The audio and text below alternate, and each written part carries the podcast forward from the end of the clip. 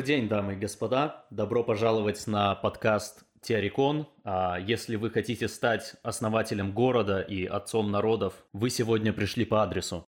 С вами, как всегда, ведущие подкаста Теорикон, Палагин и Скиф. Скиф — это я, Палагин — привет.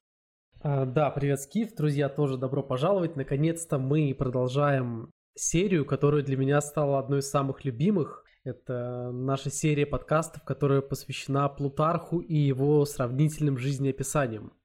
Первая часть получилась очень интересной, крутой. Она много кому понравилась, она очень сильно мне понравилась. И сегодня мы подобрали для вас людей, о которых на самом деле не так уж часто говорят. Да, сегодня мы возвращаемся к Плутарху, и в этот раз мы решили начать с самого первого жизнеописания, хотя насколько я знаю текст сравнительных жизнеописаний, он не совсем в полном виде до нас дошел и не совсем так, наверное, выглядел. А, но, тем не менее, сегодня мы поговорим про жизни Тесея, Тесея, Тесеуса и Ромула, он же Ромулус. Один как мы знаем, основал Афины, а второй основал Рим. Ну, то есть Тесей основал не город Афины, но а, афинское государство, да. Ромул основал Рим как таковой. А обе эти фигуры имеют одновременно и мифологическое жизнеописание, и одновременно историческое. Плутарх придерживается более исторического подхода. Как мы знаем, Плутарх, он был греком, но жил уже во времена римские, и он пытался с помощью этих сравнительных жизнеописаний, где он брал одного персонажа эллинской истории и одного персонажа римской истории, и пытался их сравнить, пытался вывести из этого какие-то уроки, посмотреть на ошибки, которые они сделали. Вот, поэтому понятно, что то, что написано у Плутарха, это не совсем то, что можно встретить в мифе о том и другом персонаже, но мы постараемся и о том и другом немного поговорить. Тем более, что нам, в общем-то, все равно, где история, а где миф. Потому что какая разница вообще на самом деле? Да, действительно, какая по большому счету разница, и то, и то существовало. Мы на подкасте Теорикон все еще существуем в мире мифов отчасти, как э, существовали наши предки, поэтому для нас это совершенно не проблема. Я вообще подумал, что, блин, как же обидно, что вот этот вот формат сравнительных жизнеописаний не мы придумали, потому что это на самом деле одна из самых захватывающих вещей, которые ты можешь сделать, когда ты берешь каких-то людей, которые по каким-то показателям, по каким-то критериям довольно сильно похожи, так было и с Александром, и с Цезарем, так очевидно есть и с Ромулом, и с Тесеем, и ты как бы сталкиваешь их и заставляешь их э, выяснять между собой отношения. Я думаю, что этот формат у Плутарха наиболее интересен, хотя некоторые другие авторы пытались это потом э, повторить позже, но я думаю, что у Плутарха этот формат наиболее интересен, потому что речь идет именно о, с одной стороны, Греции, Греции и Риме с другой стороны. То есть это два источника европейской цивилизации, два поколения наших анцесторов, одни из первых хорошо описанных поколений наших анцесторов, и поэтому, конечно, так как и то, и то принадлежит к античности, но к немного другой античности, отличаются друг от друга все-таки эллинистический и римский период значительно, поэтому как раз это так и притягивает. Какие есть еще два такие исторические периода, из которых мы могли бы брать персонажей и э, чтобы это имело такой эффект? Это тяжело что-то подобное представить. Мне кажется, и в целом невозможно, и не нужно, да и тем более все, что было после Греции и Рима, оно во многом вот это вот мифологическое значение утратило. А, в мире стало намного меньше вот этого божественного эфира, и все стало гораздо более реалистичным, и это, конечно же, очень плохо до того момента, пока мы не восстановим баланс и не вернем все ровно на то место, в котором оно находилось. Как сказал Дельфийский оракул в одном из последних пророчеств, источник иссяк. Да, да, да, буквально, буквально источник истяк. Все боги сбежали, как сказал Хайдегер, и поэтому нам просто нужно будет их когда-нибудь вернуть. Вот, а что касается Ромула и Тесея, то сходств у них действительно довольно много. Во-первых, а, само их появление на свет, само появление на свет двух этих людей, оно практически одинаковое. То есть они оба появились на свет тайно, они оба не были рождены в браке, и как часто бывает у, особенно у греков, но и у римлян тоже, но чаще у греков, разумеется, обоим им приписывалось какое-то божественное происхождение. И тут нужно сказать, что, конечно же, это не было какой-то отличительной особенностью именно Ромула и Тисея, потому что на всем протяжении вот этого вот жизнеописания сравнительного мы встречаем очень много персонажей, которые тоже были сыновьями и дочерьми богов. То есть у греков это встречалось очень часто, Особенно часто, соответственно, мы это встречаем, когда мы говорим о Тисее. Ну и как ты уже сказал правильно, Один, а именно Ромул, основал Рим, а Тесей основал Афины в том виде, в котором мы их, пожалуй, знаем. Да, у них есть много других еще сходств. Мы очень подробно обсудим в деталях их э, сравнения, параллели и противоречия уже в конце. А в начале мы поговорим о них по отдельности и начнем как с э, более старшего, как с Эллина, разумеется, с Тесея. История Тесея начинается с истории его отца, очевидно. И его отца звали Эгей, и он был царем Афин, города Афин, города в того самого, который потом э, стал Афинской республикой не без помощи самого Тесея. У Эгея была проблема, как это часто встречается в подобных историях о рождении героя. У Эгея была проблема у него не было детей, дети у него не получались, никак ничего не получалось. Вот, это было довольно печально. Он, естественно, по этому поводу расстраивался, и он, а, как настоящий Эллин, правильный, он отправился в Дельфийский оракул, чтобы решить этот вопрос. Принес жертву, отрезал часть волос своих, наверное, какие-то еще жертвы принес, и Пифия рассказала ему, что же ему теперь нужно делать, но она сказала это в таком очень, как это водилось. Совет ее был очень-очень туманный, естественно. Не сразу, не сразу понятно, о чем идет речь. И, собственно, сам Эгей не понял, из-за чего потом были проблемы. Бездетный Эгей получил, говорят, от спрошенной им Пифии известный оракул, где ему запрещалось иметь сношения с женщинами до своего приезда в Афины. Прорицание казалось ему не вполне ясным, вследствие чего он отправился в Трезену и рассказал Питфею об оракуле, где говорилось Нижний конец бурдюка не развязывай воин могучий, раньше, чем ты посетишь народ пределов афинских. Таким образом, Пифия, а, жрица э, Дельфийского оракула, прояснила ему его ситуацию. Нижний конец бурдюка не развязывай воин могучий, раньше, чем ты посетишь народ пределов афинских. Ну, грубо говоря, по пути домой тебе не нужно развязывать нижний конец бурдюка. Но а, Эгей не вполне понял, о чем идет речь.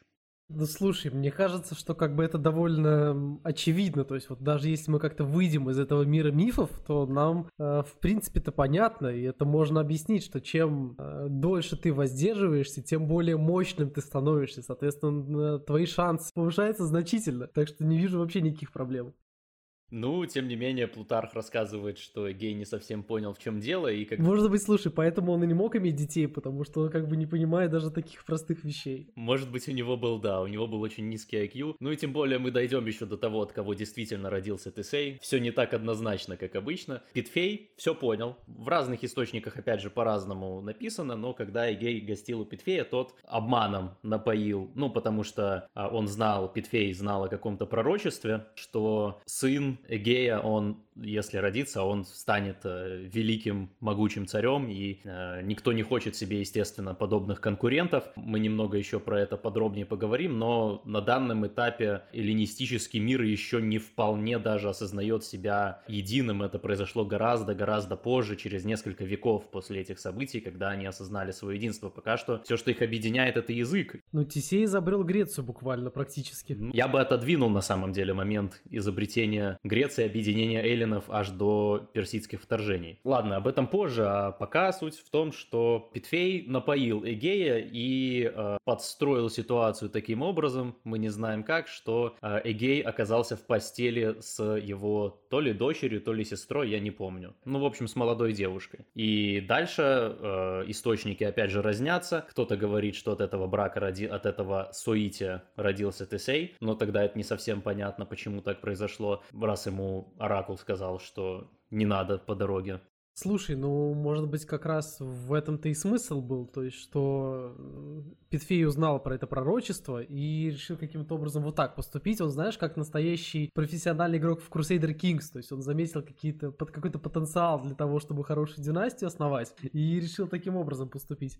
Согласно мифу, конечно, все было совсем не совсем так. Согласно мифу, и мне эта версия нравится гораздо больше. К этой девушке, с которой э, возлежал Эгей, к ней пришла Афина Паллада э, во сне и сказала, что отправляйся прямо сейчас к берегу. То есть Афина Паллада сказала, э, указала телосократический путь этой девушке. Эта девушка встала с постели, подошла к берегу, подошла к морю. Ей явился Посейдон, и у нее случился второй секс за ночь. В этот раз, ну, возможно, первый. Ну и, собственно, от этого брака уже появился Тесей. А Эгей ни о чем не знал. Здесь есть несколько слоев иронии. Самый первый из которых это тот, что Афина помогла Посейдону зачать героя. Это довольно тоже иронично, если вы знаете о взаимоотношении этих двух божеств. Но, тем не менее, миф говорит именно так. А, слушай, это вообще вот буквально очень греческий момент, потому что в истории Греции было такого довольно много. Особенно рождение каких-то полубогов от смертных женщин. Иногда и от мужчин, кстати. Ну, точнее,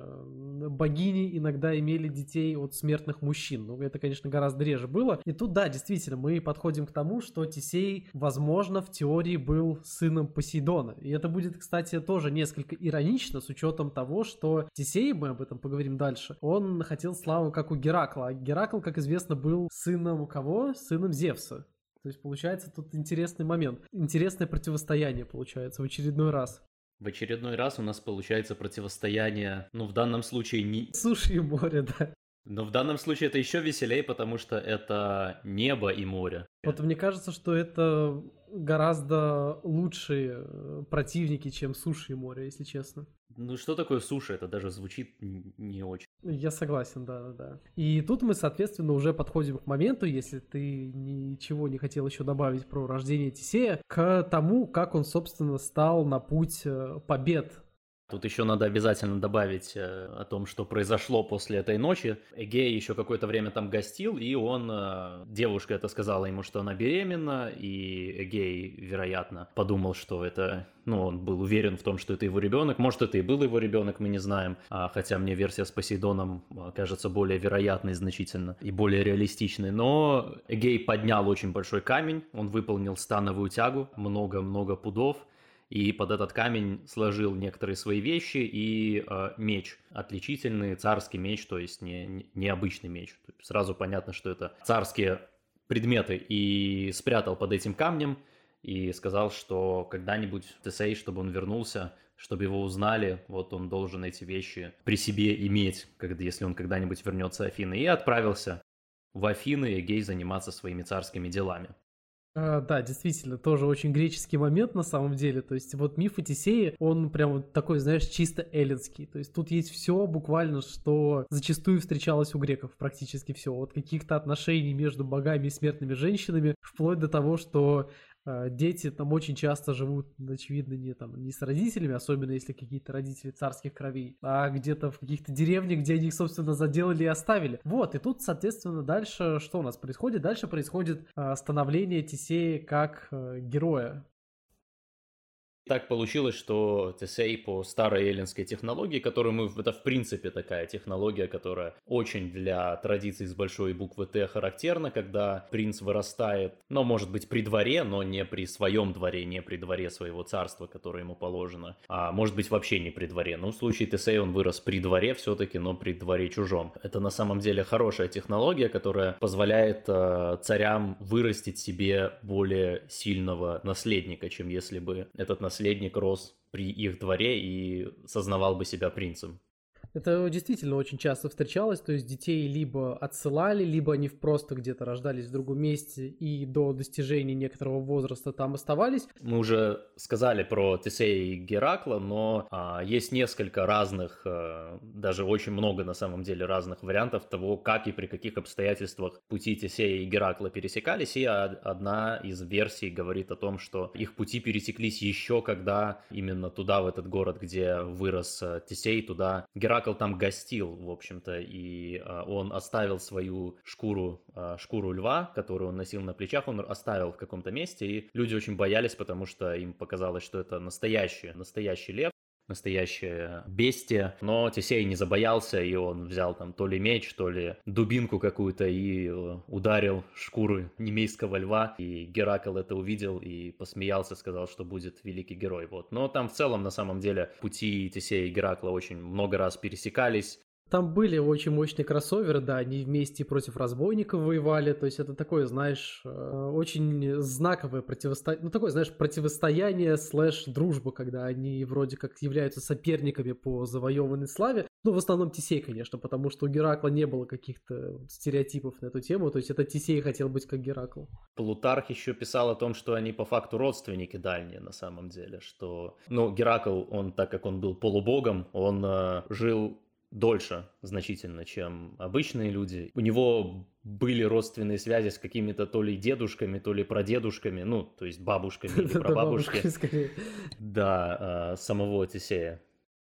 А, кстати, вот по поводу божественного происхождения, вот минус единственный в копилку, это мы еще поговорим об этом в будущем, в копилку теории о том, что Тесей был сыном Посейдона, является то, что вот в жизнеописаниях у Плутарха у него был такой момент, когда вот Тесею было уже, по-моему, 50 лет, и он считался стариком. То есть понятно, что 50 лет это все равно довольно много по древнегреческим меркам. Люди не всегда доживали до этого момента, но там он в 50 лет показан как уже такой старичок когда ему, перед ним стал вопрос похищения себе новой жены, потому что старая умерла.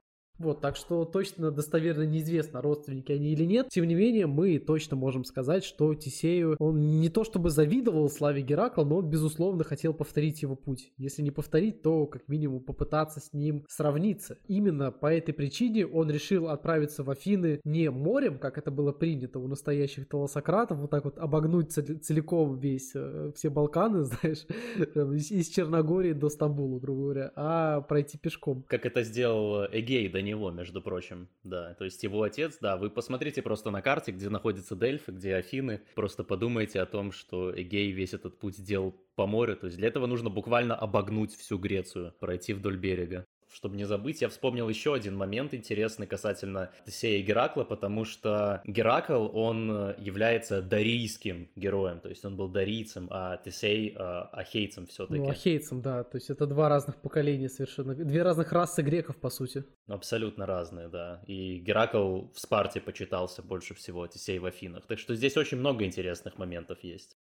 А, да, и что касается вот этого пути из Афины в Дельфы, я просто сам хочу его пройти пешком, я об этом еще писал на Твиттере, и там вот буквально 180 километров, то есть это не так-то много на самом деле, то есть можно за 2-3 дня пешком это все пройти, но проблемы были, разумеется, огромное количество разбойников, мифологических ну, существ. Ну, 2-3 дня я не знаю, там горы все-таки, там такая ну, местность ну, возможно, гористая. Да, да, да, да, согласен. Ну, не больше недели точно, а вот если все это огибать на корабле, вы просто посмотрите на карту, это, конечно, путь, ну, это Марок какой-то, я бы даже больше сказал. Тем не менее, Тесей решил проделать этот путь именно пешком, просто потому что все, настала пора совершать какие-то подвиги, потому что огромное количество разбойников, каких-то монстров, боссов и всего остального. Да, действительно, в то время, до, не говоря уже о римском порядке, но даже еще греческого беспорядочного порядка на дорогах не было. Как я сказал, эллинистический мир в этот период еще себя не осознал как некое единство, поэтому все эти тысячи народов трансгендеров, они между собой сражались, э, на дорогах было крайне небезопасно, и все полисы между собой там все время воевали. Не как когда было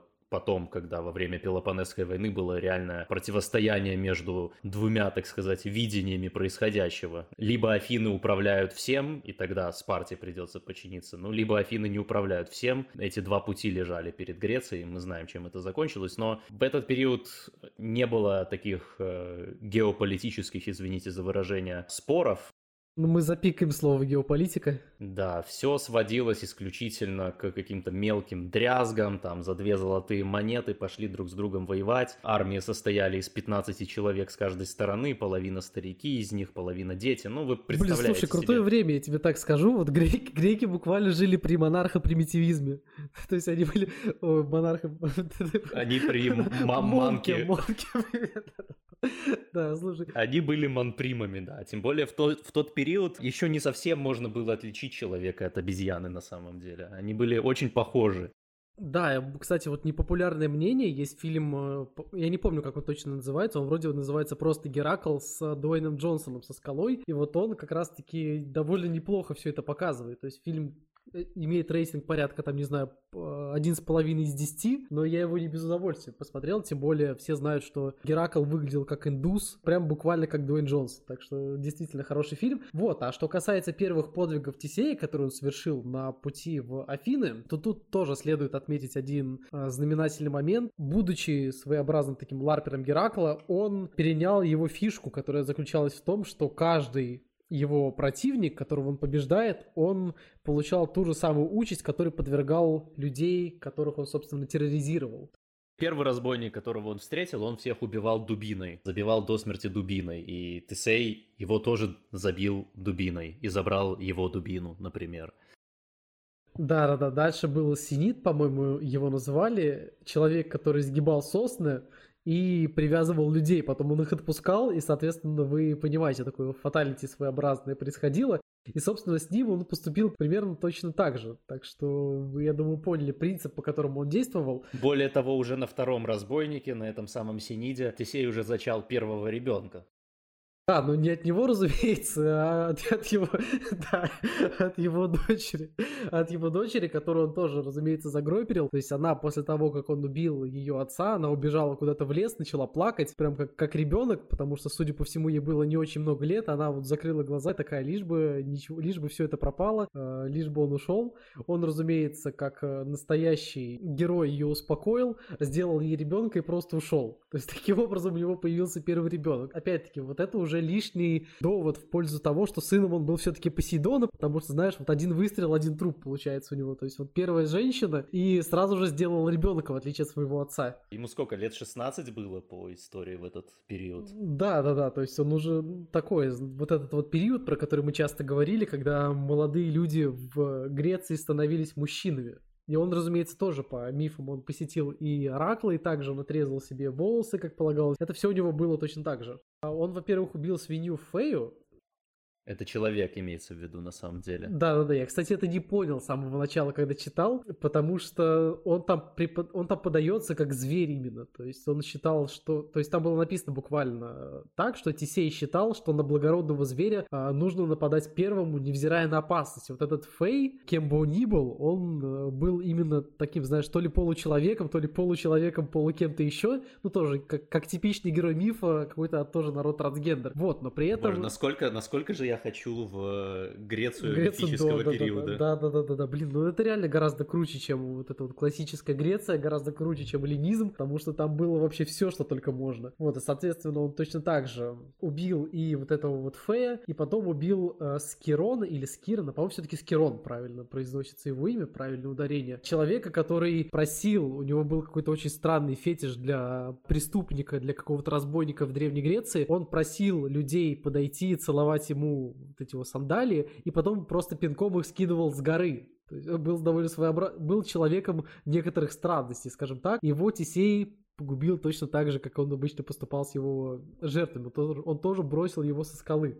Мы знаем, что потом он стал законодателем, у него уже изначально была тяга к справедливости. Не просто как у героя, который просто убивая чудовищ, он еще и наказывал всяких нехороших людей их же собственными методами. Где-то говорится, что самого, да, прокруста, того самого, который людей там растягивал или обрезал, чтобы положить на кровать, а, и убивал таким образом, что Тесей его тоже убил на самом деле. Вот, и, собственно, тем же самым методом. Да-да-да, об этом тоже было у Плутарха. Ну, у Плутарха это вроде как э, фактом считается, что действительно это произошло. Вот, и были еще некоторое количество разбойников. Керкион, который был борцухой, которого он тоже победил. Керкион, он его одолел в борьбе, действительно, и в некоторых источниках говорится, что в этом именно вот после этого эпизода была, было изобретено Тесеем то, что потом стало греко-римской борьбой. Да-да-да, и это выглядит как э, очень хорошая теория. Мне кажется, что это реально так было в действительности. Вот, а один из самых, наверное, знаменитых его, ну, по крайней мере, подвигов, о которых все знают, это, разумеется, марафонский бык. По-моему, к этому моменту он уже дошел до Афин, то есть он дошел до реки, скажем так. Вот, и тут уже начинается тот момент, когда он пытается получить респект публики. То есть, и чтобы получить э, любовь народа, он вышел против марафонского быка, который, соответственно, очень сильно мешал людям спокойно жить и захватил его живьем. То есть он его провел как такого Кинг-Конга через весь город и потом принес его в жертву Аполлону. То есть был тоже такой момент. У Тесея вообще прослеживается некий элемент противостояния кабанам всякого рода. То есть он был волком, ты хочешь сказать? Я именно так хочу сказать. Он э, был вначале свинья Фей, да, потом марафонский бык, потом самое известное, конечно, Минотавр. Антикабанский подход какой-то был, мне кажется, по жизни. Либо он сам был кабаном и Продолжение этого эпизода, так же как и все полные эпизоды подкаста Террикон, доступны по подписке на boosty.to slash или альтернативно patreon.com slash Ссылки в описании, присоединяйтесь к нам. Спасибо.